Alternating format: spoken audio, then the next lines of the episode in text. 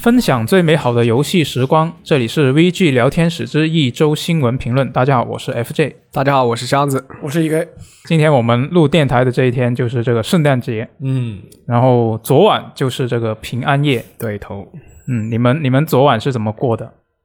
我本来啊，昨晚本来是有人约我去吃烤肉啊，但是我觉得太远了，我要坐九站地铁过去， 我就拒绝了。这么远，对，然后，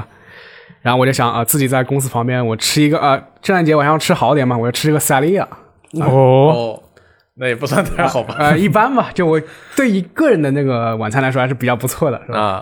啊，然后我就去萨利亚。平常那个七点多钟，本来那里已经没什么人了啊，也有结果被情侣占领了。 那个那个服务员告诉我没位置了啊，我就愤而离开，跑到隔壁去吃了个那个浏阳蒸菜。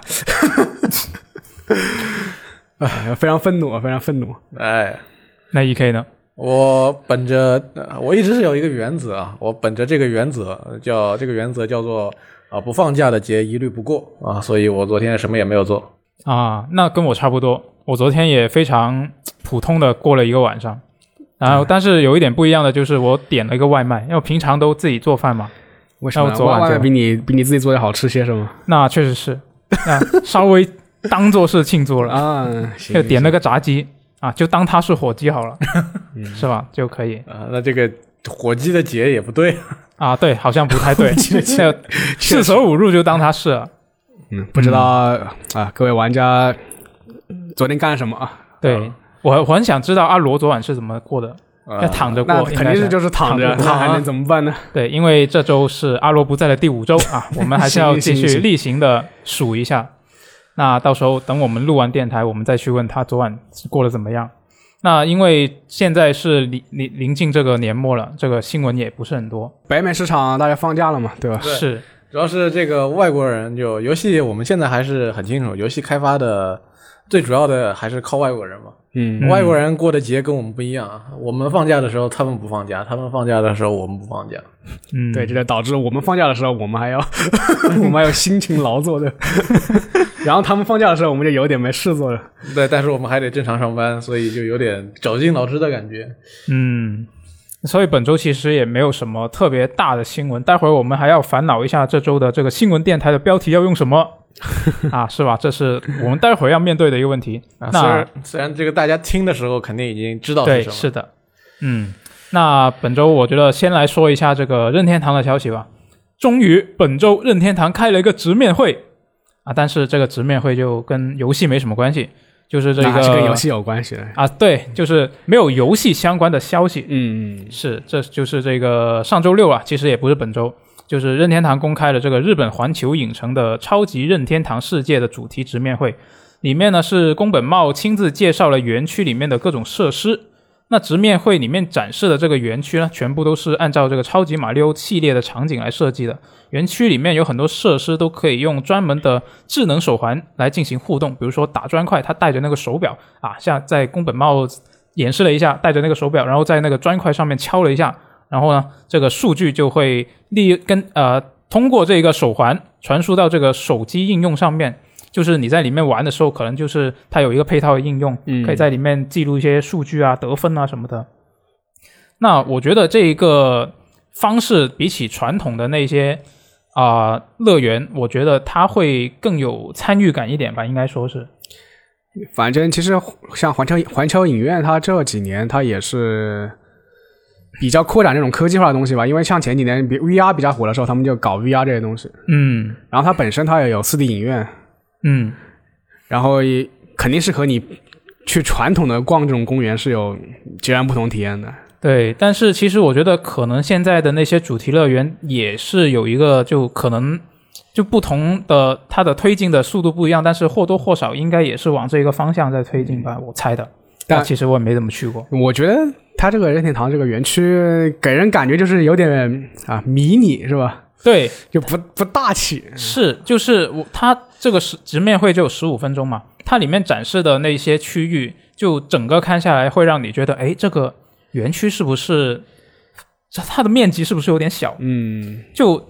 其实我觉得它这个应该是整个园区里面的其中一块，因为你看它里面它叫做超级任天堂世界，但是它里面全部都是马里奥主题的东西。那你这个超级任天堂世界不可能只有马里奥的东西嘛？那必那对啊，对那所以我塞尔达觉得呢是吧？是，所以我觉得它只是一个现阶段开放的一个园区的一部分，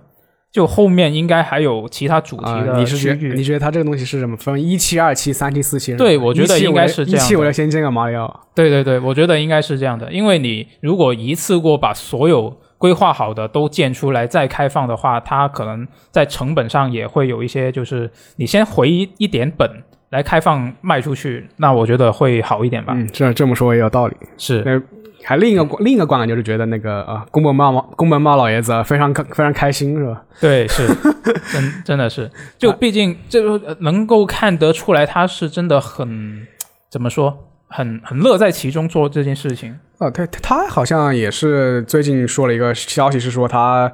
要从这个主机游戏的一线开发中就是退下来是吧？然后对，把精力集中在一个是一个是个园区，一个是这个园区的构造上，一个是手机游戏。对对对，是的，他是最近接受了这个《纽约客》的采访嘛，他就提到了自己未来的一个主要精力是会放到这个主题乐园和手游上。他是在采访里面说，任天堂已经将业务拓展到新的设计领域，比如说主题公园。那现阶段呢，他会继续专注于探索这个新的体验、新的媒介，这样做才能够让他自己保持兴趣和热情。就可能他做了那么多年的电子游戏，可能在这方面会有一点点那厌倦。对，毕方竟便毕竟人也快七十七十岁了， 对，要然后做做点新东西调剂一下是吧？因为老年人是吧？我要是种种地啊，钓钓鱼啊是吧？对嗯我就搞个主题园区 来娱乐一下自己。那这个好像成本有点高啊。嗯，那那他开心嘛，然后他也觉得，就公司也觉得他这个事情这是个对，这个有证明未来的，公司的策略和他个人的这个兴趣爱好兴趣爱好是一致的。是的，那就很开心。那任天堂里面的其他业务呢？他其实，在采访里面也提到了，他是说他觉得可以放心交给社内的年轻一代们，就他很放 心。呃五十岁的年轻一代，是是就，古川古川俊太郎四十八岁，嗯对。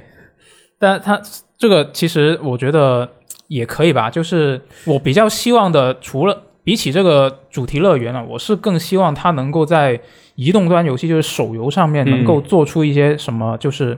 比较革命性的东西出来。那其实任天堂它它推出的手游，就一系列手游，呃，像什么超级马里奥酷跑啊，然后火焰纹章英雄这些东西，嗯，感觉上就是也不算不成功，对，但是也不算特别爆款。对，嗯是，要说特别成功的话，肯定也轮不到这些游戏。嗯，嗯，呃，如呃，其实跟任天堂有关的特别成功的手游也有《宝可梦 Go》，但是嗯这个东西不能直接算到任天堂的对，头因为上面去对，。它是它其实是那个 N- Niantic Niantic 开发的嘛，是像是是谷原来是和谷歌关系比较好的一家公司。对。总的来说，这个游戏的点子本身不是任天堂的。对，嗯，对，然后说到这个主机大厂的这个手游，其实我这些年下来看到他们出的手游不少，但是我一般对于这种手游一点是不敢抱以信任的，嗯，为什么呢？因为从很多角度上，或者说从很多经验上来看，我觉得很多大厂他们出手游，有一种借着自己的 IP 骗一波就跑的感觉，啊，不像有些专门的手游厂，他们就只做手游嘛，大大厂所以手对大厂手游一部分的原因，我觉得可能是他授权缘故，就是他自己不做，他把这个 IP 给别人做，然后就比较糙，嗯，就会给你造成这种我我捋一波钱就跑这种感觉。对，正好前两天那个世嘉的樱花革命不是啊，崩了嘛，啊，嗯所以这正个好这个我还不知道。也有一给我一种类似的这种感觉，因为看到这些大厂他们做的手游，实在有些是有点惨不忍睹。 啊，那还是还是要看那个啊不朽是吧？你有没有手机？不朽，对不朽，明年就能玩到不朽。朽最近他开了一个那个 EA 测试嘛，对是就是在澳洲。然后其实外媒的媒体反响评价都都还不错，嗯，就觉得这个东西有对，呃，肯你考虑到这个暗黑四肯定还有很久的时间要等，所以就先不朽吧。对，我现在我们现在都有手机了，都可以对玩了。说回这个任天堂的话，它手游其实呃挺难说的，因为他们跟那个 CY 合作的龙约，其实现嗯运行到现在也只能说是四平八稳吧。 对对对，你就反正也就是不爆款，但是应该是总应该是处于一个那个正向盈利的一个状态。对，所以如果他们接下来是不是还会还会跟专门做手游的公司继续做合作，还是自己想要走一条自己做嗯新的路出来，或者说继续走那个超级马里奥酷跑的那条路，都难说。我觉得走超级马里奥酷跑那条路可能不太走得通。是一他他酷跑，他之前应该是跟是跟那个苹果合作去推广这个东西，但后来其实也没推广起来。嗯，看看那个宫宫本茂老爷子，就是啊，能不能就是跳出他这个做主机游戏的这个思路啊，嗯给给我们展示一点这种比较新的东西。是。哎，那我觉得回到这一个任天堂超级任天堂世界这个乐园本身，这周其实还有另外一条新闻是提到了，像我们刚刚说，不是说它直面会里面展示的这个园区面积看起来有点小嘛？嗯，那这一周就有网友在通过这个挖掘这个官方的乐园配套的这个手机应用，在里面挖出了一些数据，就发现里面其实是有森喜刚相关的一些图片资源的。啊，对，所以大家就猜这个其实森喜刚园区说不定就是它马里奥之后的接下来第二期，二期内容对二期的一个园 区。其实我觉得把他们当做一个主题都没有什么太大问题，因为他们嗯在那个、呃怎么说，在整体的观感上应该是相通的。啊，是有没有可能就是我我第一期把我我不扩建了。我把这个马里奥把它模型换一下，换成森启刚，还有这种节省操作节省成成本对吧我？觉得这个好像有点我觉得这个成本更高，嗯对，感觉他得啊翻新。那也是，对翻啊新的话，你还得就有一得段时改间停以下来前这个东西就有点可惜。嗯，我觉得它应该肯定是有另外的区域的。不过就是之前是有人泄露过一些，就是这个乐园它的一个航拍的图片，嗯，然后看到确确实是只有这一个呃马六世界这个区域。所以就还不知道这这一个还是规划中还是怎么其样他都是空的是吗？对对对，你可以用谷歌地图，就是俯视角卫星地图看一下，到底有没 有？那个说不定没有那么新。嗯，嗯，这一个啊、呃另外呢，实际实际上在这一个呃主题乐园公布之初呢，网上其实是有人泄露过这个森喜刚园区的模型，但是就只是一个模型，就现在是什么阶段就还不好说。那我觉得这个等它以后，首先它得等这个马六这一个园区先开放了，我觉得它应该是会先营业一段时间，再去公开陆续公开后面的园区。它现在营业其实不是个好时间啊，毕竟对毕竟疫情还还在还还有啊。对现在日在真的不适合，而且主要是变异了嘛，最近。啊嗯本，呃是英国英国那边啊，对，而且正好就是今天十二月二十五号的新闻，这个日本收治了两个从英国过去的病例，嗯， 很危险。所以这个事情明年它到底能不能开得了还很难说。英国英国人没想到他们采取了这种自然选择选择的方式来抗病 毒，结果病毒它自己也自然选择了。唉，反正挺挺糟心的。对，那就看一下明年什么情况了。哎，那接下来我们来看一下索尼方面的消息。那本周呢，就有网友发现，在这个索尼直营的 PlayStation Direct 商店上面呢，这个 PS PS 四 Pro 已经是列为缺货，而且是显示一个未来没有计划补货这样的一个标志。那外媒就推测，这也许是意味着索尼未来可能不会再在直营渠道来销售这个 PS 四 Pro，甚至是停产。那根据这个日本雅虎新闻的消息呢，日本区域的 PS 4 Pro 在九月的时候就已经停止出货了。哎，你们觉得现在他们索尼会选择在现在来停产这个 PS 4 Pro 吗？他也只是怀疑它停产啊，对其实上不一定停产。是的但是我认为就可能两种情况吧，一个就是他要把生产线腾出来给 PS 五，嗯，他真的是没货，那就下架了。嗯另另一种另一种可能是，呃，我本来有货。但是我要，但是我要，就是因为 P S P S 五刚刚发售嘛，我要是大家把这个焦点聚焦在这个新新时代主题上，我要提高它的销量。嗯那我就要放低这个 PS Pro 的权重。也有可能。我觉得就是这两种情况。呃，因为像其实前不久他们那个老大就 Jim Ryan 就嗯刚刚说过，我们这个 PS 四 Pro 那还有那么几千呃呃一亿多用户，几千万用户嘛。是那那要那那如果他要退役的话，至少还要三到四年时间。其实这对一个对于一个那个主机换代的来说，老主机这个时间其实已经非常短了。嗯，就是他就是他已经是非常保守去估计这个这个换代时间了。我觉得暂时应该还是不会很快，不会那么快的去停产吧。嗯，是，而且它这一个直营渠道跟就是跟我觉得跟它其他的一些零售渠道比起来，它应该这里只是占其中很小的一部分。对，就是他可能就是索尼说，呃，就是说如如就是就算是我现在不生产，那我可能二级、三级、四级这种经销商还有很多囤货，他有这个考虑的话，他有这个考虑，嗯，就说我我这个一个直一个直营销店不卖的话，其实对我整体的销量并不是有很大影响。是，那就我这边来考虑的话，我觉得索尼这么做很正常啊，其实也没有什么太大的问题在那里边，因为就现在市面上它同时存在这个 PS 四 Slim Pro 加上 PS 五、三款主机，考虑到 PS 五、PS 四 Pro 当时是作为一个换代升级，而且提升性能其实提升其实不是特别大的一个半主机，对，我觉得到在 PS 五出来之后，它的定位就非常的尴尬，是，因为你要想，如果当时它服务的就是想让自己的 PS 四体验稍微再好一点的那一些嗯玩家，如果他们这些如果现在还有这样的玩家，他们应该会去购入 PS 五。对，如果你觉得你这个没买这个东西不太值的话，那你直接买 PS 四 Slim 就可以了，这效果没差太多，而且这个价钱还便宜了不少。也对，就是《怪物猎人》从三十帧到四十五帧的水 平。对怪物猎人世界，所以，如果你相比之下看这个不大的提升，还要花这点钱，你不如直接等一等，等 PS 五货多一点，或者说我直接我现在就去抢一台 PS 五，怎么说都比你用一台 Pro，然后再过几年再去换 PS 五要划算的多。主要是他他们跟我们的这个购物环境还不一样，他们就是直营店嘛，我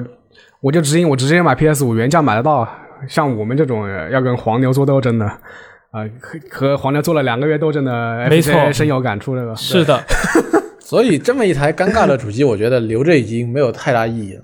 就像微软那边肯定也觉得那个 Xbox One X 到现在不是什么有意义的东西呃，，叉万叉它它现在的一个策略就是大幅降价，就对已经特别便宜，已经它已经降到已经降到和那个 Switch Lite 可能有一比的这种水平它了。微软这个估计是更像是清仓，清库库存了，因为它跟索尼不一样，它还有个 Series S，对这个东西的意义比呃 XEX 重要的多。对它那个，它这个像呃 x S x S 的叉和那个叉万叉就特别重叠，这个这个这个东西。嗯，所以我觉得这道来的虽然看起来挺早，但是是很正常而且挺正确的一件事情。是，那我觉得他这个外媒的推测其实也有道理，但是结合到像我刚刚说的，他这个其实只是他这么多零售渠道的其中一对个它在很小的一部分嗯，。它在下沉下沉下沉市场已经有很多备货了，我觉得对这个东西。就大家想买 PS 4 Pro，其实也根本不用担心这个东这个问题。是，那如果他 就像现在 PSV 已经停产了，但是我们还是能买到 PSV。我觉得，如果真的是在这个次世代主机已经发售的这个年份，你还想要买 Pro 的话，不如买二手。嗯也是个选择。是很有道理。哎，那接下来这条新闻呢，它其实也跟这个索尼有关，但是它本质上是一条体育新闻，嗯，就是这个本周这个 NBA 洛杉矶快船的揭幕战，它是对上了同城的湖人队。那最终快船是在第一节就抛离了对手二十分，后面虽然湖人奋起直追，但后面快船还是以七分的优势赢下了这场比赛。为什么我们要说体育新闻呢？就是因为这个，根据这个快船随队记者的爆料啊，快船全队的球员在赛前都得到了这个俱乐部俱乐部老板鲍尔默送出的 PS 五和耳机每个人一份啊。那这个鲍尔默呢，他是在二零一四年二月之前是在微软担任了十四年的 CEO，所以他这次送 PS 五不送这个 x S x 也是让很多体育记者是调侃了一番嗯，因为他现在其实他还是还是微软的一个董事，啊。然后有猜测就是说，如果我送叉指叉叉 S 叉，那我是不是以权谋私，对吧？啊那，外界形象不好。是，而且就算想不到这一层也，也会有人觉得你这个可是不是不是自己掏钱的，呃，对，没有诚意是就吧？如果他如果买 PS 五的话，那就百分之百是自己掏钱，对吧？呃是我不我跟 PS 五，我跟索尼没有瓜 葛。但其实你用这种方法去说的话，也没有太大的意思，因为人家鲍尔默都是属于百万亿富翁，那倒是也那嗯是，呃，全队你不说球员，你就算把所有的工作人员都带上，送一台这个 PS 五也对他来说也不过是个零对，头。其实但我觉得就是这是一种猜测，但是我觉得鲍尔默就就没想，他就是就是可能就是队员们喜欢 PS 五的多一点，他就送 PS 五，因为鲍尔默他他在微软当当那个老大的时候，他的性格是比较啊比较激进的，就是说口口无遮拦这种这种类型，就是啊因为当年就是有个员工找他离职嘛。他就啊，把把凳把凳子从办公室的这一头摔到那一头，因为那个员工他跳跳槽去谷歌，他就直接骂谷歌 CEO，他说妈的施密度那个婊子， 啊，我以前就干干过他一次，我要再干他一次，反正就是说这种话，是吧这么暴躁的吗？对呃，如果你呃就是大家听到了这一段以后，可以去搜索一些鲍尔默以前在各种发布会上面的表演 集锦。为什么说他表演呢？因为他真真的很激动。对，就就就是很有很有那个戏剧效果啊，对，就就是从从他性格来蹦出来戏剧效果，不是演的，而且在这件事情上，鲍尔默本身就是一个篮球迷嘛，所以他应该跟他自己的球员的交流还是不少的。很有可能他就是把球员叫到一起，小伙子们，你们想要什么？嗯，嗯，大家可能说 PS 五啊，那就每个人一台 PS 五。对，因为我记得他在当那个。他去微软，微软从事微软业务的时候，他之前是应该是在学校里的那个，呃，篮篮球校队，还是呃做过做过这种数据分析还是什么东西。哦，反正是很早他就是一个这种篮球迷了，和和和一和这个基层的小伙子们打成一片，其实也呃不令人意外。嗯，可能在更衣室跟他们交流的时候，对啊发现大家都买不到这个就 PS 就五，拍一下别人屁股，哎，小伙子最近在玩什么游戏啊？对 吧？啊但是这件事情如果换成盖茨，他绝逼送的是 Series X。嗯，嗯，有有是吗？对这个的，我我盖茨这个人绝对不会允许自己去送那个，虽然他已经不是微软的这个高管了嘛，嗯，但是盖茨肯定不会允许不跟别人去去送一台自己竞争对手的东西。啊当年盖茨还不允许他孩子用苹果呢，后来不也哦，他没有他办法。他他本身不是那种不像鲍尔默这种这种这种表演性质的人。我记得当年就是他，应该是在日本市场帮对帮助那个 Doom 宣传的时候啊，就就上去站了个台，反正还特别不情愿那种感觉。对，但是盖茨对于自己的这个产品其实是心里面 是很，呃，还是很不希望他输的那种感 觉。嗯。嗯，哎，那看完这个体育新闻，下一条我们轮到时政新闻了。啊，时政新闻，是这周非常有趣啊，就是这个美国加州的一位议员邓肯·亨特，他是已经被这个特朗普给赦免了。那现在特朗普呢，他是虽然竞选已经结束了，但是他正式离任还得等到明年一月份。那所以他是在最近是下下达了这个赦免令，就赦免了这一位议员。这位议员呢，他是躲过了本该在明年一月执行的这个牢狱之灾啊，他不用坐牢了。那亨特最早他是在二零一六年就因为挪用了超过一千三百美元的竞选资金而受到关注。他这钱花在哪里了？他花在买 Steam 游戏上，什么就很什么神秘游戏要一千三百万？不知道他买了很多，可能把 Steam 上游戏全部买下来，要不他要说一一千三千百？三百美没有美万元没有对万没有万没有啊，万，就一美千元三百元啊！美元对美元。那也好几个游戏了，一个游是戏六十美元呢。是，而且我觉得他可能不不只是买游戏，他可能氪金，我猜的，我猜的。那当时他被指控的时候呢，他是搬出了自己的儿子，呃，他是让他自己的儿子背锅，啊他说这是这是我不懂事的儿子买的，这不个关我事。嗯，就跟我们现在很多家长一样，就小小学生氪金氪了两三万，是啊，要要那个游戏公司退钱是吧？对，然后后你妈来退钱，是，然后后来他就被挖出了更多挪用公款的事情。就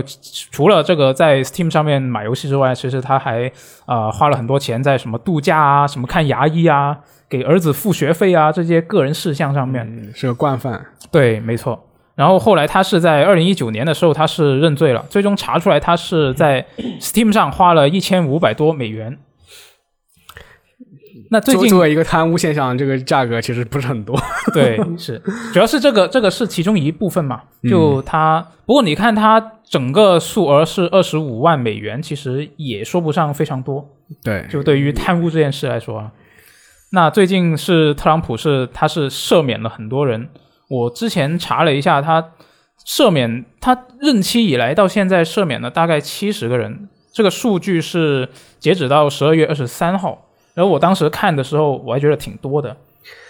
就因为他这个，他因为他是一个公众人物，知道吗？他对啊干任何事情都要都会被放大。是，就当不，他不是不是不能说是公众人物，他是一个网 红， 啊，而不是公众人物这个层层面上的。是这，但是我刚刚说他这个赦免，他作为总统赦免的人好像挺多，七十多个嗯对，人，七十个人然后看起来很多。是我，但是我查了一下，对，其他总统其实更多。就之前的美国总统更多。，对我没想到的是，上一任奥巴马嗯，他竟然赦免了将近两千个人， 而且他是他这个任期内赦免人的总数是比过去十三任总统加起来都要多我。我记得那个克林顿是不是还赦免过那种什么杀人犯什么判了好多年那种？对对对，是，其实每一任美国总统好像都是都有这种情况，他他本质上就是一个权钱就全权一个交一易，嗯个这种，他是一个总统特权嘛，到最后他赦免就是一个保保护自己的机制，就比如说，呃，我在任期内，你你给我你给我帮过忙，嗯那我在退任之前我帮你一把。另外就是说，呃，如果这些人真的被关进去，就是这些人如果跟跟自己利益相关的话，他如果真的被关进去的话，那到到头来我，比如我拜登拜登我拜登我就上任的时候，嗯我把这些人从监狱里拉出来当污点证人，就是说你给我说一下啊、原来特朗普干过什么东西，啊啊那我就把你早放出去，对吧？是都是交易，对，反正就是要么就是他，要么就是你以前帮我，要么要么就是你握握了我的把柄，嗯，那我要未来就是我我我我不是总统之后，那肯定有很多人想找我麻烦，我要保护自己。 是对于床总统这个人来说，主要是伴随着他在大选当中失利之后，他做的做的所有的事情，在大家眼中看起来都跟笑话差不 多。是他再没实力，他也是笑话。呃，在不在失利之前，大家还敬他是美国总统。嗯， 是现在但在他失利之后呢，尤其是推特，完全不把他当做美国总统。他也是对，是网红嘛？对，现在现在是商业大亨兼网 红。以前刚刚选刚选举输了之后呢，推特在他的这个推推文下面加了个蓝色的感叹号啊，有关这一条推特有关选举的呃信息啊，并不真实，或者说还没还没确认。然后现在呢，变成了个红色的感叹号。 反正这个常总统的事情，大家看一看，乐一乐就得了对啊。， 这个这个乐一乐东西就完事了你就乐一下。嗯，哎，那只是不知道呃，这个邓肯因为这个游我。 因为这个游戏能能和这个特朗普起扯到什么关系，对吧？是哎，那看完这个时政新闻，下一条我们竟然要说这个美食新闻了。美食新闻这，个肯德基在本周终于公开了他们的新产品啊，竟然是一台游戏主机啊，其实它就是一台定制的 PC，它这个配置呢其实还挺高的，就理论上能够支持 4K 二百四十帧和光追。嗯，然后这台主机它的特别之处呢，它是中间有一个可以利用机器产生的热量给炸鸡保温的枪式，就是你可以把炸鸡放到那个里面去。就三那就可以保温三零九零烧一下是吧？没错给它给它保下温。是的，哎，但是我觉得它这个保温的枪式，你得就是它的气流能够直通到这个显卡 CPU 上面，是不是意味着它这个炸鸡的碎屑也会掉进去？那可能第二层有个什么过滤网之类的 东西。也有可能。它这个东西毕竟它又不是商业化的，它它自己做了拍几个图，你也不知道到底能不能用。那也是，对吧但是我觉得特没劲啊，顶多就是这个帮肌呃给肌肉保温也没有意思啊。你要是说这个能够呃把这个能够没变烤箱，真的把这个鸡从呃呃半成品状态状状态给你给炸出来，嗯，那就爽。就立放十张三零九零，然后狂超频 烧掉。那这个炸鸡可贵了。 它我它这个营销活动好像之前就它之前就没做出这个主机之前，它就开始做开始预热，对，哦今年六月的时候也就是说我们要做这个东西。是，当时大家还以为他是开玩笑嘛，就没想到现在是真的做出来了。那刚刚、呃，它这真做出来也是个也是个营销吧？嗯那我就算我整一套这种，他也他也不卖，反正对吧我就算我整一套这种高配电脑，那也就我充其量两三万两三万美元吧，我就做个这种营销，那挺好的呀。对，然嗯后再定制一点这个外壳之类的加进去就行了。对然后最后把这个东西做出来以后，我说我有这十台主机，我推特抽奖送给我们的粉丝们。是可能可能也送一两台给那些啊、呃 influencer 是吧，让他们宣传一下。呃对，另外它它这个肯德基，他们他们他们有个子部门叫做 KFC Gaming，啊、就是不仅自己会做一些这种呃类似于我们这种小游戏吧，H 五这种小游戏，然后他还专门专门去抓这种营销热点。像之前那个 Apex Ape- Apex 嘛，然后就是它不是最开始很火嘛，然后是然后它就后来就是热度有下降，那个 KFC Gaming 他就发了一张那种，他就调侃嘛，讽刺调放了一张图，就是用一个那一个小人用木棍去戳那个 Apex 的坟墓，啊啊，，说你回个声啊，你吱个声啊，啊，反正这种这种东西就引起了，也在这种，反正他们在社交圈也是经营的比较好，嗯，肯德基整活部对，整活部，整活部，呃，其实他们有些外国分部也在整，我还记得前段时间前几个月《原神》刚出的时候，肯德基哪一个外国分部的推特嘲讽了一下他，嗯，拿他跟这个《旷野之息》直对做了张图做对比啊后来被喷到删帖了。对他，对他们就经常整活又被喷，整活又被喷啊，但是就一直维持了这种热度，是，那也挺好的，我觉得就最好，我觉得他能够在。啊，你这些整活能够在门店里面也做一下宣传，是啊那就一边吃炸鸡的时候还能看一下乐一乐，我觉得就也就挺你好买买单那个地买单那个地方就放一台这种主 机，然后然后就提供免费加热服务，你可以放进去。是经过这个三零九零烘烤的炸鸡，说到这个，我就刚刚想起来一件事情，当年这个《魔兽世界》六点零国服要开的时候嘛，在上海的几家麦当劳，应该是麦当劳吧，嗯嗯，摆了几台试玩机，就是说你可以在那边买过了东西套餐指定套餐嘛，以后你就可以在上面去玩。啊，然后当时我还去了，然后去玩了几分钟，当时真的是就几分钟，因为后边好多人排着哎，呢。六点就是六点零那时候就是只只能在他们那里玩到吗？就是说他是先先先先首发的这个东西吗？呃，它就是个试玩版测试服，啊，所以就是说是在正式上线之前，你可以先去上海的特定的几家麦当劳去玩一玩，呃，就过过瘾。嗯啊所以我我我玩了五分钟，虽然也玩没玩 没玩出什么东西来，按了几那个五分技能五分钟，五分钟肯定玩不出来。好多人都等着呢，都我前面那哥们儿都是很， 都玩了一一会儿以后就说给你吧，然后他就走了，然后我就去玩了一会 啊你儿。哥们上面披身那种什么部落联盟的那种标志是吧？啊、呃，当时现场还挺和谐，也不是，我也忘了当时那台试玩机上面是联盟还是部落的那个测试角色。 反正《魔兽世界》和那个可口可乐关系比较好，然后麦，然后可口可乐只有麦当劳卖，可能就是百事可乐 啊，这个对异端异端。 嗯，啊，这两年这个国内的汉堡王换成了可口可乐，对也不知道国外的汉堡王现在是什么可乐。是，我觉得换的挺好的。嗯，哎，那看完这个美食新闻，我们来看一下《赛博朋克2077》相关的新闻。本周也是有好几条，也是跟上周这个相关的新闻是延续下来的。就是这个《赛博朋克2077》它的主机版首发的这个情况是引发了很多负面的反馈嘛。嗯，这个情况其实已经引起了这个像是《纽约时报》这一类传统媒体的关注。那根据他们最近的报道呢，这个华沙的律师和投资者正在考虑对这个 CD Projekt 是发起这个集体的诉讼，指控他们为了经济利益而进行虚假陈述。就之前他们在这一些啊投资者的一些会议上面提过，我们这个主机表现啊、在主机上面的表现也在很不错什本么的，本世代基础主义上表现对对对出乎意就料的好。啊是就说过这样的话，然后一出来，实际上就翻车了。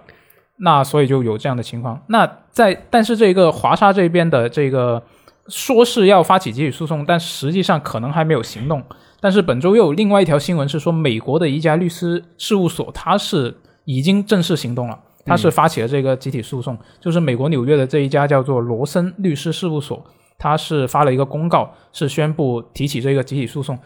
就它实际上它提起的这个诉讼，它是没有还没有原告的，就还是没有它原告是没错，就是还没有人委托他们提起这个诉讼，哦，是他们就先出来说，我们知道有很多受害者，你们快来找我。这就是美国律，这是美国律师事务所的老手法了，赚钱的是老手法。对就因就为像之前那个任天堂手柄漂移，对他们也是对说你们谁是漂移，可以来找我，是我帮你投诉。是，其实是一个套路，但实际上，这个到时候这个赔偿金呢，那其实是他们可以分很大一部分的。对真正真正到那个投诉者投诉者手中，其实是比较少的。是的，毕竟这个风口上面的大公司，大家觉得好像我也有机会去给他来这么一下。对，但是华沙就是之前华沙那个要投诉那个 CDPR 的呢，他有点不一样。他华沙他是投资人，嗯啊，他觉是得投他投资人，他觉得他自己投的钱被坑了没有美国这个也是投资人，啊，也也对对对，也是一个性质的，就也是呃号召，就你你是投资了买了他的股票，你觉得你受骗了，你来找我啊们不，它是发起发起方它是律师事务律师事务所的，啊，是是是，但是华盛那边它是投资人发嗯起哦的哦，对，就是那边已经有原告了，就美国这边还没有。啊，对，是，但是他们性质上是同一个，就都是面向这个投资人这方面的。它那肯定是投资人的那个声量大一些啊，相比对，就是相比你就是不是不是声量吧，就是渠道啊这些东西啊，就是这种呃经就是就是精力啊这种金钱储备啊，对，吧就左右这一个金融交易跟这个呃商业上面的一些欺骗的欺骗性的宣对传，你找一这个个。罪名还是你不样找的一百个玩家来来相来相比之下，就找一百投资人，可能就是对这个对这个 CDPR 的这种打击要大一点。对，是的。那就算是他现在面临这样多的一个诉讼的情况呢，这个本周又有另外一条新闻是，只啊、公开了这个《赛博朋克2077》它的正式的销量。嗯，就哪怕他面对那么多的诉讼，但它销量其实还是很可观。这一个这周公开的这个数据呢，是来自这个 CD Project 本周公开的一份监管报告。那这一个他们公开的销量是超过了一千三百万份，这个数字厉害就厉害在它这个数字是扣除了一部分那些退款的销量的，就是像是那些啊、实体店以及线上商店提交的退款数量，它都已经算在里面了，就已经刨除了那些数量。但是呢，像 CD Project 它直接提交的这个退款申请的数量就还没有计算在内。对它这个销量其实是全部的数字销量加一部分实体店销量，嗯，还有一部分实体实体店销量它其实没算进去的。其实它销量可能还会更高。啊、对，那有的人就可能会觉得说，你现在这个情况下，嗯，你公布这个销量来庆祝是不是不太对劲？那实际上它也并不是一个庆祝，它这个公告呢其实是面向这一个投资者的。像刚刚不是说到啊、这个投资者那边很不高兴吗？就面对这样的情况，我觉得被骗了。对，然后这个股价也疯狂的跌。那所以呢，它现在就是要公开这个销量来安抚一下投资者，主要是起到这个目的。那有分析师就指出了，尽管它这个开局的销量成绩是非常的不错，但是它现在糟糕的口碑可能会对游戏的长期销售产生巨大的负面影响。这个这个肯定啊，就算就是他通过这一千三百万，就是他之前已经说我收回成本了嘛，嗯，但是他收回成本之后，我要盈利，我才能有钱做下一款游戏啊。对，我要保持公司持续运营才行啊！我就是我一直收支平衡的话，那那还是不行的，活不下去。大家，是的，我觉得可能这件事情看起来挺灾难性的，但是不是什么太大的问题。仅从这个公司运营的层面上来说的话，首先你看它这个游戏已经卖了很多出去了，而且就算刨掉呃退款还有很多，是，那说明其实退款的玩家没有想象中那么的多。嗯，或者说不，也有可能或者说是还没来得及退款遇到了困难，对，也就是说，大家虽然呃是呃站在主机版的玩家的角度上来说，是觉得这个游戏不太行，嗯对，呃，但是这但但是很多人对于游戏的乐趣还是持肯定态度的。对，嗯它本身是个佳作吧，对，说不至于说是我现在这个样子，我一看我啊太恶心了，我不玩了，我就退了。而且它实际上也还存在着把游戏修改到比较完善的一个可能性。是，尽管我觉得这个本世代版可能没多大可能性，但是还还是应该是有这个可能性的，有人愿意去相信它这么一回事情。呃，考虑到 CDPR 啊在巫师三上面的销售手法的话，二零七七它也完全可以修改个啊、修一年以后，对把很多东西给改好了以后，再去推一份这个量非常足、对，非常用心的 DLC 推两个，捆绑两个 DLC，然后一个年又度版，嗯，又不断的通过打折的手法去这个赚回玩家的信任。嗯，呃，因为肯定后边还会有新的玩家去通过打折买到了这么一个已经改的比较完善，还有 DLC 新内容的完全版二零七七。是，比如我，那他们对于这个游戏的态度就不一样，因为游他们呃玩家对于二零七七的态度可以分成好几个群体。是对，玩了首发版觉得不错的，嗯玩了首发版没遇到太多 bug 的，玩了首发版觉得这肯定不行的，嗯或者说现在还有很多人看着你首发等着打折，我等着打折以后去买这个好一点的版本的，没错，就是我，那到后边可能很有可能很多种意见综合起来之后，大家会发觉二零七七的这个整体口碑还是呃比较优秀的，虽然没有办法再像以前那样巫师三大家就交口称赞，嗯，没人敢喷，喷了以后要被围攻，这个应该不至于。就是他他这个他这个人设本来是就在我看来，他是一个被神化的人设。对，就这当年就是我，我有偏见，就是说，在在他出这起事事件之前，就是我看了非常多这个吹吹 CDPR 的文章，就是如何良心啊，或者救世主啊这种。我我一就篇就都哦没看我我一看我就难受，知道吗？看这种东西，我这种东西我是看了标题，但是呢，我就我不想但是看呢，我又又又不敢去反驳他们啊，因为这个东西很危险。是就这个因为东西大家还是那叫君子论迹不论心。对，然后就是以我个人经验来看，我就是我就是他这个 CDPR，他这个二零七七，他这个表现其实是一定程度上是在在我个人预料之内的，嗯所以所以我当时出当时他出这个事情的时候，我就说呃，那我肯定还是会玩，但是我会等。而且像这次投资者的逃离，虽然你可以理解为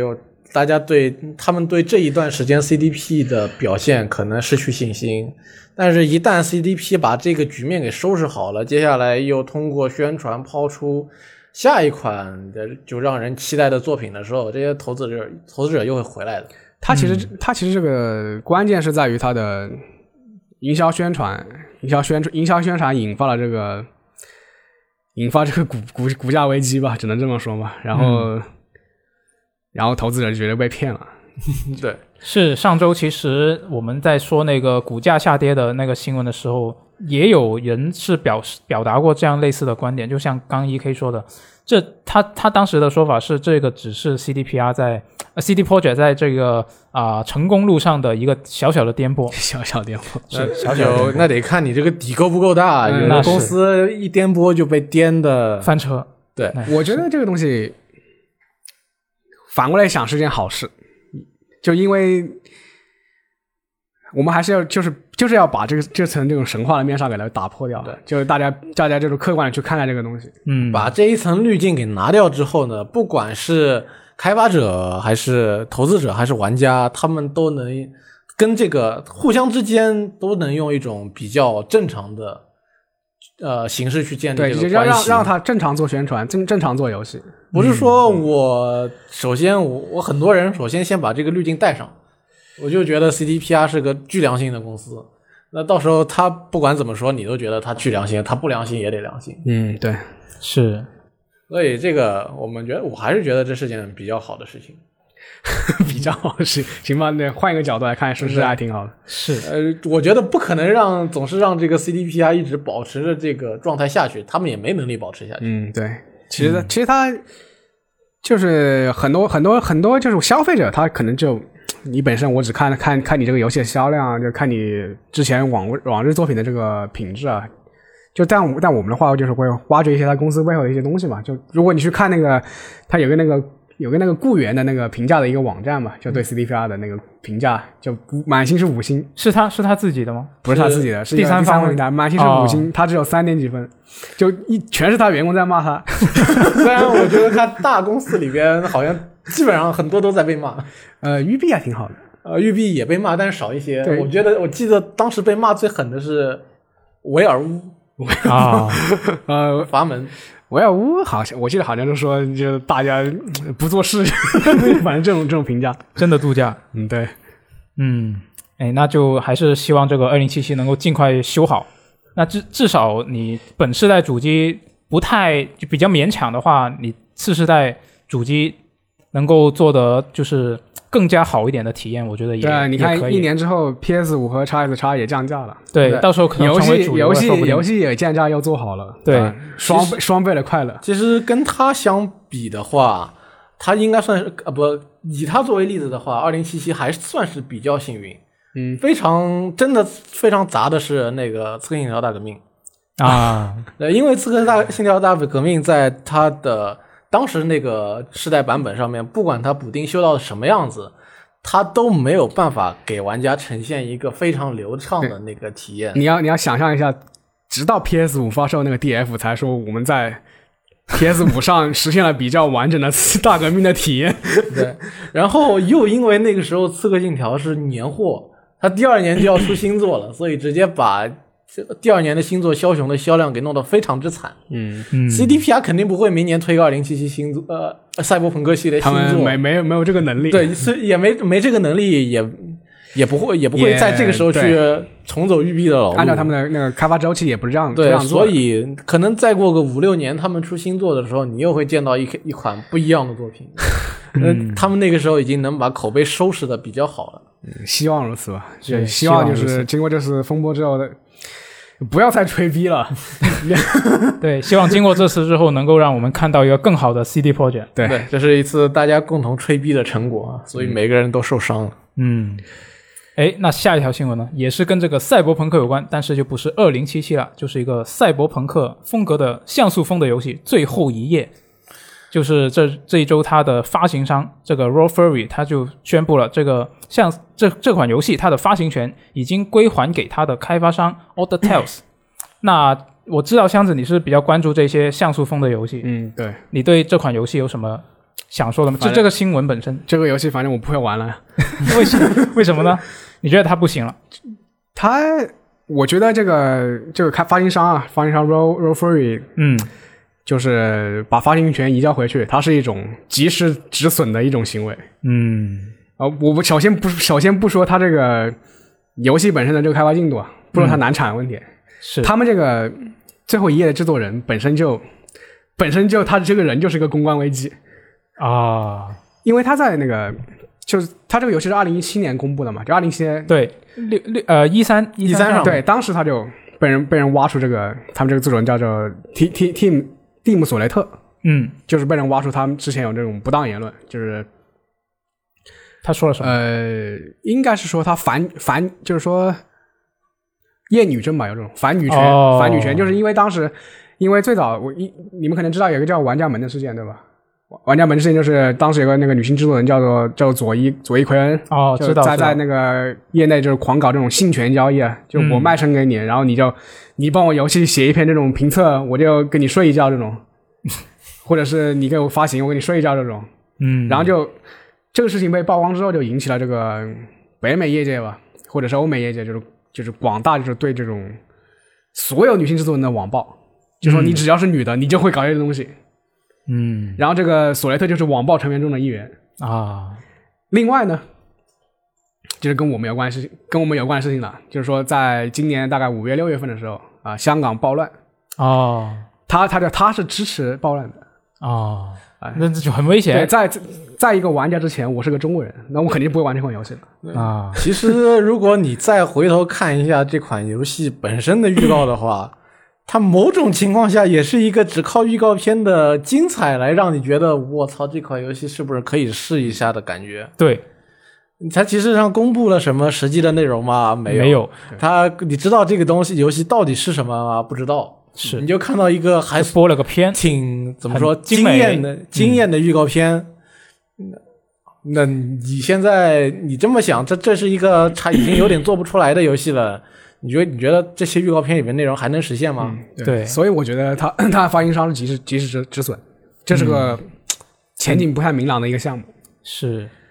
就可能他现在之前，他他他从公布到现在，其实没公布、没公开过多什么什么信息，就基本上就只有那个片。我记得偶尔会在推特上发张信发张图什么的，嗯呵 就是那种没有什么有效信息的那种。另外就是他他二零一七年公布这个最后一页的时候，是一个赛博朋克这个概念，就是在国内慢慢这个兴起的一个趋势。嗯，但我觉得到了现在这个点， 就大家对赛博朋克这个东西至少有一点点审美疲劳了吧？应该是，确实是，嗯就，就是就就连近年的一些国产游戏也在往这个方向上对，靠。假如我这个东西两两三年之后、两三年之后再出，它在那个风口上吗？那不一定在这个风口上了。其实你回顾一下 这几年国大家在国内看到的赛博朋克的东西不少，对，对，包括现在网易、腾讯还有几个项目没有出呢，是吧？嗯，对，而且在这个《银翼杀手二零四九》在国内票房遇冷之后，呃，其实我很怀疑大家是不是真的有那那个耐心去，不是说耐心，或者是不是真的愿意接受一个赛博朋克的就主题作是品？嗯就是大家更多的还是对这种视觉元素感到感到一些好奇心，对，就是对它的内初核，见的时候觉得有就点对，酷，就是对它对它就是和赛博朋克就是想表达这种思想，可能就可能在这种商业市场上并不是一个很大范围的一个这种受众。嗯，所以我个人不 说他作者到底说过什么，虽然他那几条推特我也看了，但是嗯只只说我对这个游戏前景的预测的话，我觉得不是很乐观。嗯，到后边是不是真的能做出来也是一个问 题是也其实要我本人的话，我更喜欢蒸汽朋克。 啊。嗯， 那你一定很喜欢那什么来着的？一下子我记不起名字来记不起名字了。 那我们录完电台再讨论那个。，啊。那就是那这个最后一页，既然这种情况，他之前是在二零一八年的时候也提到过，是遇到了大量不能对开对外东公开的商业法律和资金问题。嗯，就从这个描述看来，就感觉他真的是面对了一些很麻烦的情况。对，就真的像刚刚箱子说的，其实我们不用对他抱可能多大的期待。就是可能和他和发行商和投资人之间有矛盾，这是个也也是很有可能的。对，只是我个人意见，我不会玩了，但我不能就是左右大家的这个 这个兴趣爱好，对吧？是，那反正你玩不玩是最后等他做出来之后才做的决定了，嗯那现在都不一定做得出来。先等他能做出来再说吧。对，是等他做出来再说。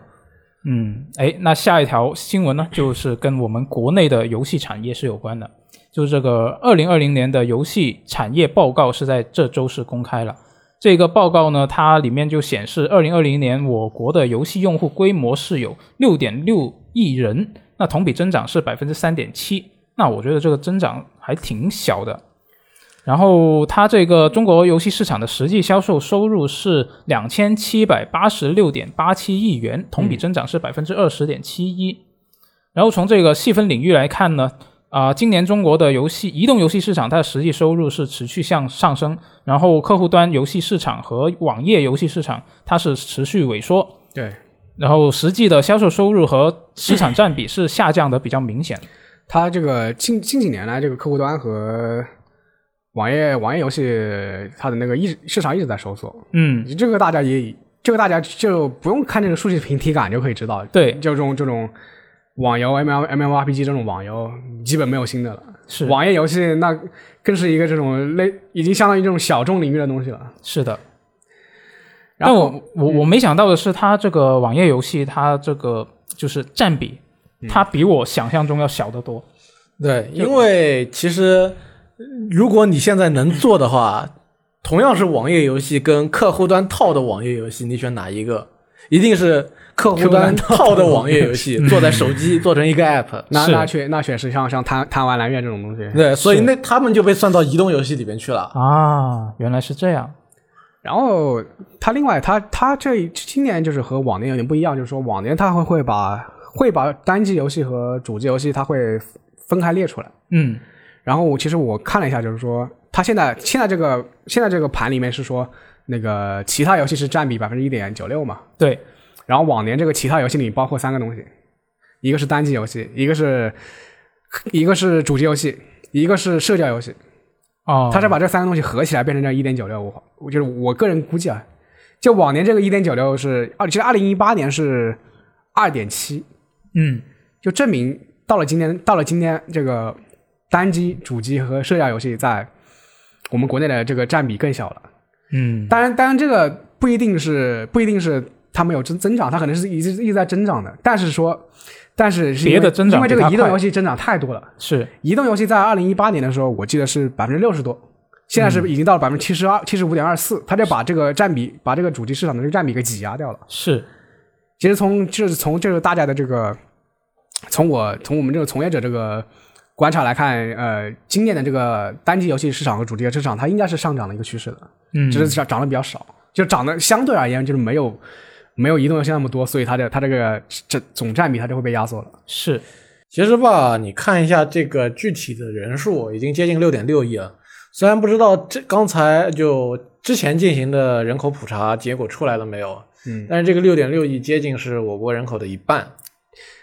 我深刻怀疑是我国手机持有量的人数。嗯哎呀，非常有可能，我觉得。对，六点六亿人意味着就还是刚才说过的嘛，就是接近一半的我国人口是游戏玩家。对，这说明了，首先这个游戏被妖魔化的情况，应该以后会越来的越复杂，嗯，嗯对。因为有一你这半个人你这个词真的用的好复杂，对，我以为你要说更好，那那就那就陈词那就陈腔滥调了。我靠对，因为一半的人玩游戏，肯定对自己干这件事情就越来越很难说到这。对，就是他很难说服自己这个东西是坏的。那对我因为自己都我玩了，自己都在自己都玩玩，对吧？对，但是另一方面，那一半不玩的人又会觉得，为什么跟我不一样的人又越来越多了？嗯，为什么我我觉得这个游戏是洪水猛兽，但是 玩大家就是跟我不一样，又越来越多的人去玩。是，所以在这个问题上面，日后他讨论的点以及，呃，两边对此做出的这个陈述都会有新的变化。嗯，所以以后怎么发展的话，还是值得未来再多观察一下的。呃其实我个人觉得，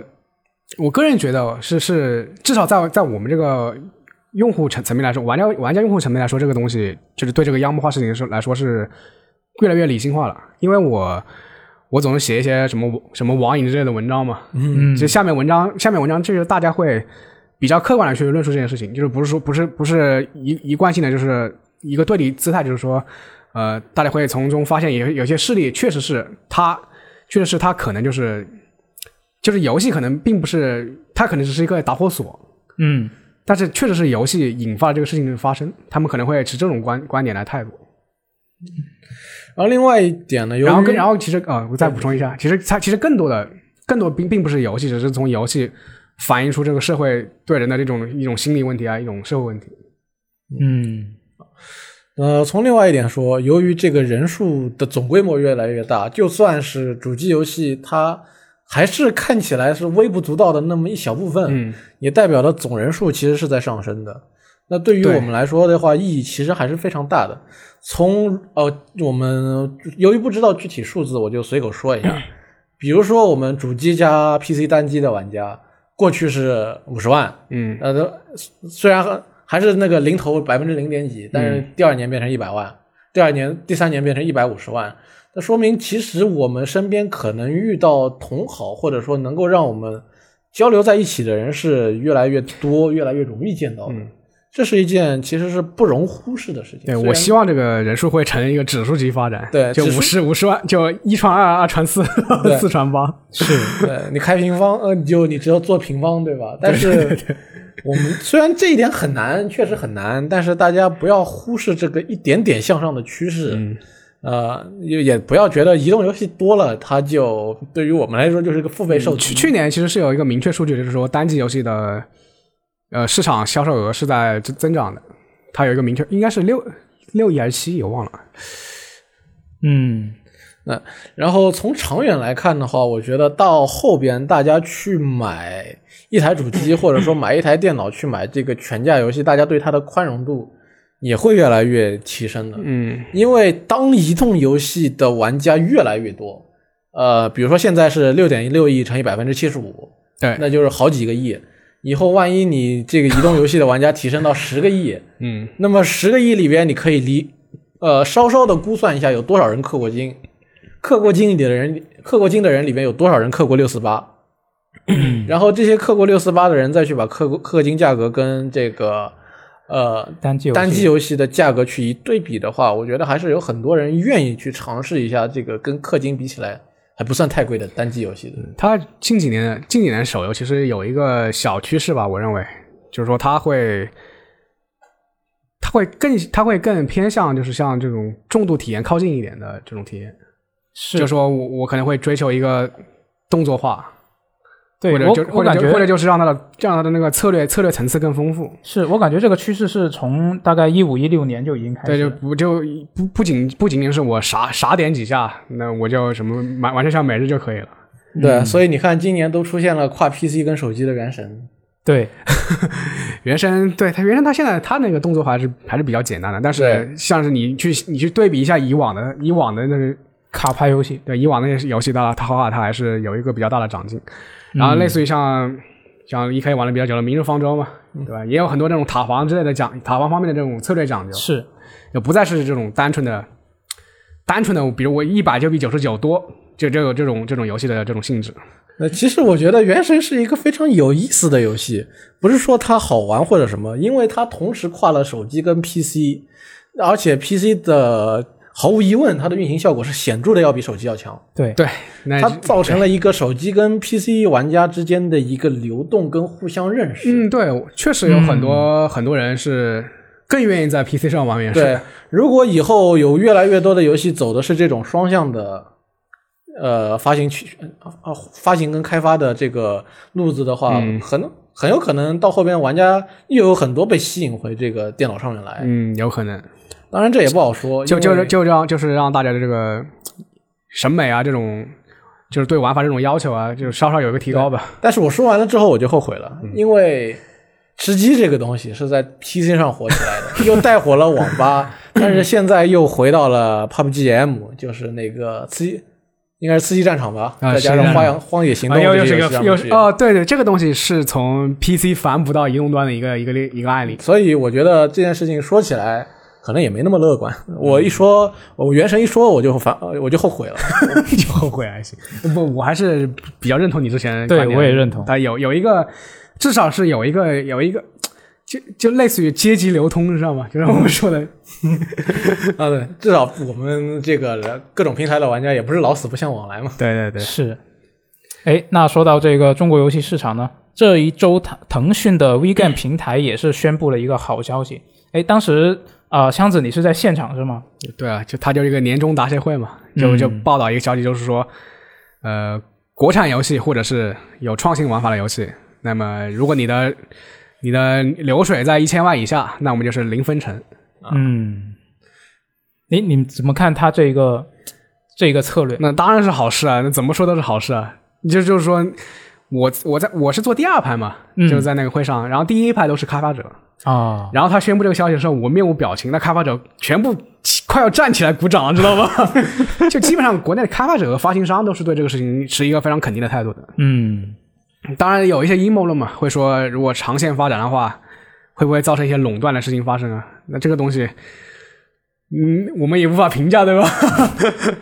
是不过说一点题外话，我记得现场是有抽奖的。 啊，对我没有抽到。我我在想，那个我朋友圈里边有很多业界同行纷纷晒出自己的收获他就抽了三个，啊，是吗？对，也什么投影仪啊这些东西，反正我没抽 到。哎，那这个发布会上面呢，这个腾讯还宣布，在这个二零二一年，它会推出一个自主上架的模式，来简化这个游戏上线的流程。那我觉得这个对开发者来说还是挺重要的，就是你有很多手续上的东西，如果能够简化的话，我觉得这件事情提供的帮助非常有限，是吗？因为你再怎么简化你在平台上面的上架手续，或者说是上架流程，你都避免不了，你必须要先过审再上架。啊，对，就国内嗯呃，还他有这他一个是确就是你的那个提交提交资料的流程，它就本本身就是你要提高版版号这些东西的，这个对东西要你自己解决。对，所以你如果不能通过自己的办法让你这个游戏过审，或者说成功的拿到版号以及过了审审批以外，你这个游戏它给你再怎么简化流程，你该上不了就是上不了。呃，我一方我另一方面觉得就是这个简化流程是对于平台有益的一个事情，它、啊它不需要是我派出人工去审核那你确实是，然后 VGame 像现在一个折中一个策略吧，就是说我开了开了开放一个试玩试玩区，就相当于我感觉像以前的那个 Steam Steam 的绿光，嗯，就说这个这些东西是不要版号的，你就直接上就是了，但是你不能有商业行为。啊，那我觉得挺好，这样子，它是你可以通过这个先上这个试玩专区的试试玩专区这个方法，就是让你积累一批种子用户，嗯，然后你再在之间去你自己去想办法去申请版号这些东西，然后等你游戏发售的时候，你就你就可以用种子用户直接给你买单。嗯某种程度上，我觉得它有点吃力不讨好的成分在里面。为什么呢？有可能你在这上面上架了以后，这个你版号迟迟批不下来，你的种子用户跑到国外平台上面去购买你这个上面挂着试玩的游戏了他他他这个一千万免分成，它还有一个条件就是说要首发 VGame，啊就是说如嗯果已经在 Steam 上卖了的话，就是以前那种老游戏的话就没没办法想这个想到这个策略了，那得是新游戏，写是新游戏。但是另一方面来说，它这个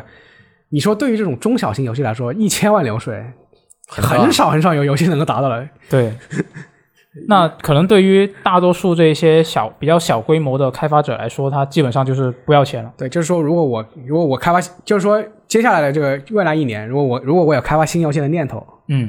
那我可能就会打算在 w e 首选打就是算在线 w 上 e 微上店对，对，就看你怎么判断吧。我是如果这个游戏我的版号问题比较好解决的话，那我肯定肯定那我就在 WeGame 上架。对你真的，如果你能够解决版号问题在 WeGame 首发的话，那肯定是有非常大的这个呃利呃怎么说利好。对，就是你我本来一千万我要分三百万出去，对吧？对，嗯，然后我剩下七百万，呃，就是平平摊一下成本，然后大家工资，我就可能没钱开发下一款游戏了。那我现在凭空多出三嗯凭百空万，多出真的，对，是那也太爽了。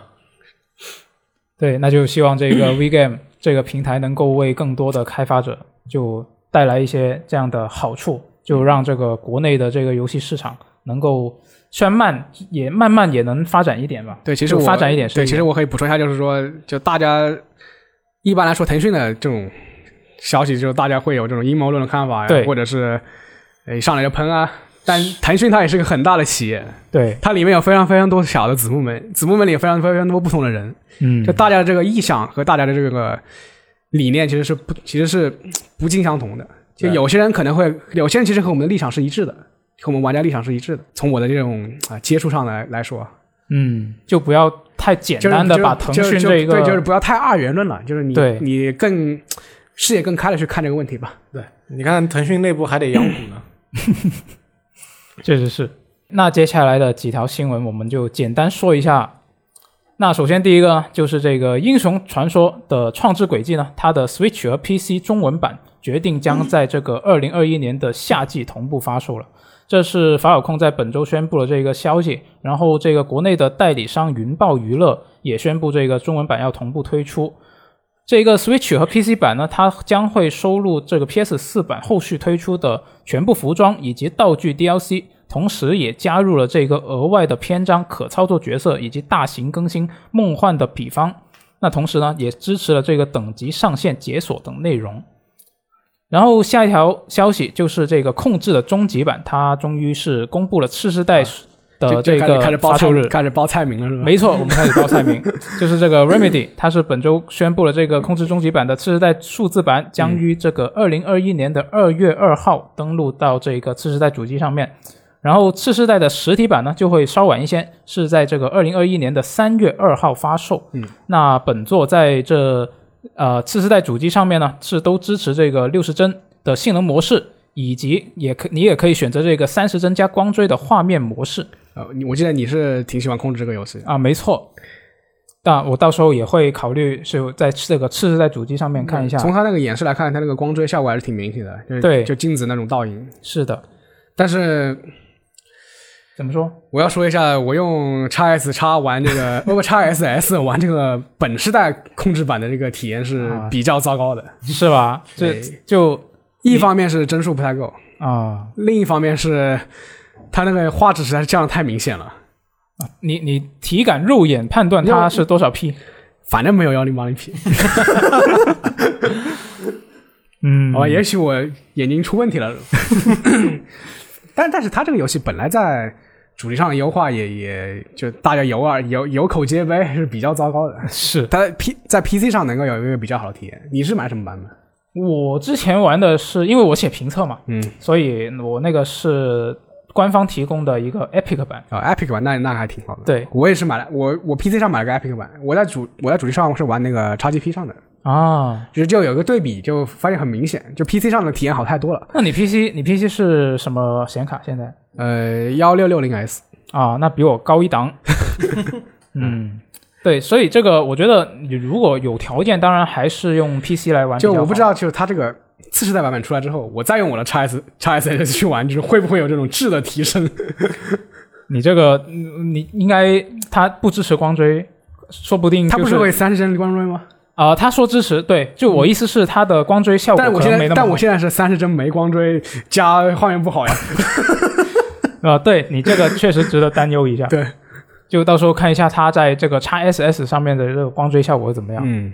嗯，然后最后我们来说一下这个呃，二零二一年一月份的 Xbox 金会员的免费游戏。那这个 Xbox One 呢，就是这个《小小噩梦》以及这个《丧尸围城》两款游戏、就可以免费领取。然后呢，这个 Xbox 三六零平台上面就是这个《拳皇十三》，然后 Xbox 游戏呢就是这一款《崩溃》。那这些游戏呢，就会各自有各自的不同的一个啊、呃正式可以领取的日期。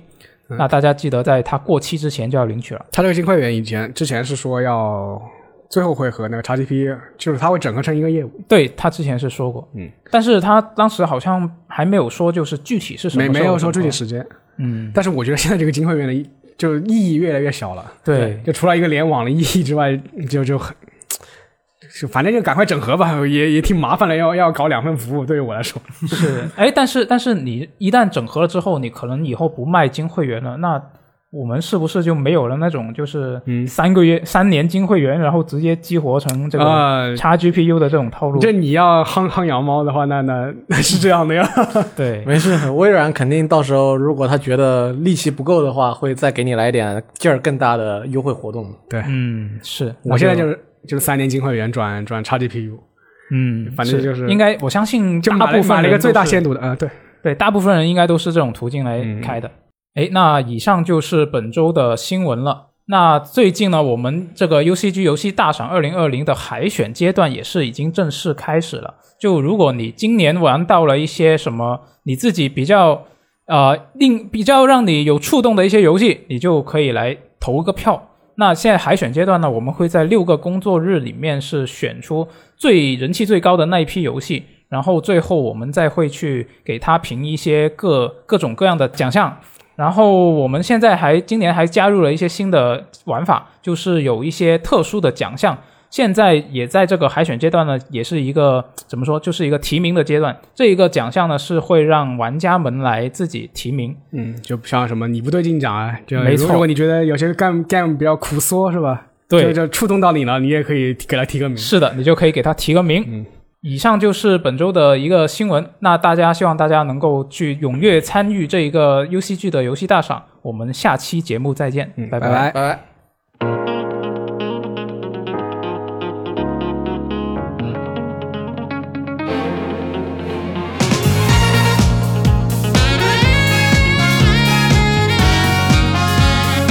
Gotta get it, homie, gotta move it. Uh, if you gon' do it, then who can you not to get? Yeah, everybody just talk, nobody really do it. なんならやるまでしとけよ、秘密に。誰かと確認なんて不要、自分のジャッジだけで break the walls。ド派手な fake、yellow より cool、に low、に cool。I don't care enough